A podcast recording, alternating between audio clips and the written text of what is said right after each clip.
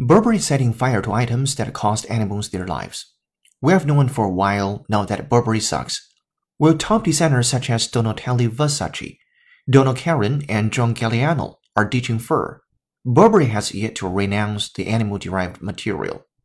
But just when we think the British fashion label couldn't get any worse for animals, it proves us wrong. New reports claim that, in the last five years alone, it has burned more than 90 million pounds of unsold items, including ones made with fur and other skins. And even more egregious waste. You might be asking yourself, why would a company deliberately destroy its own products? Brace yourself, Burberry's justification is disgraceful. It's to protect its product line. Welcome to the real world. It sucks. You're gonna love it.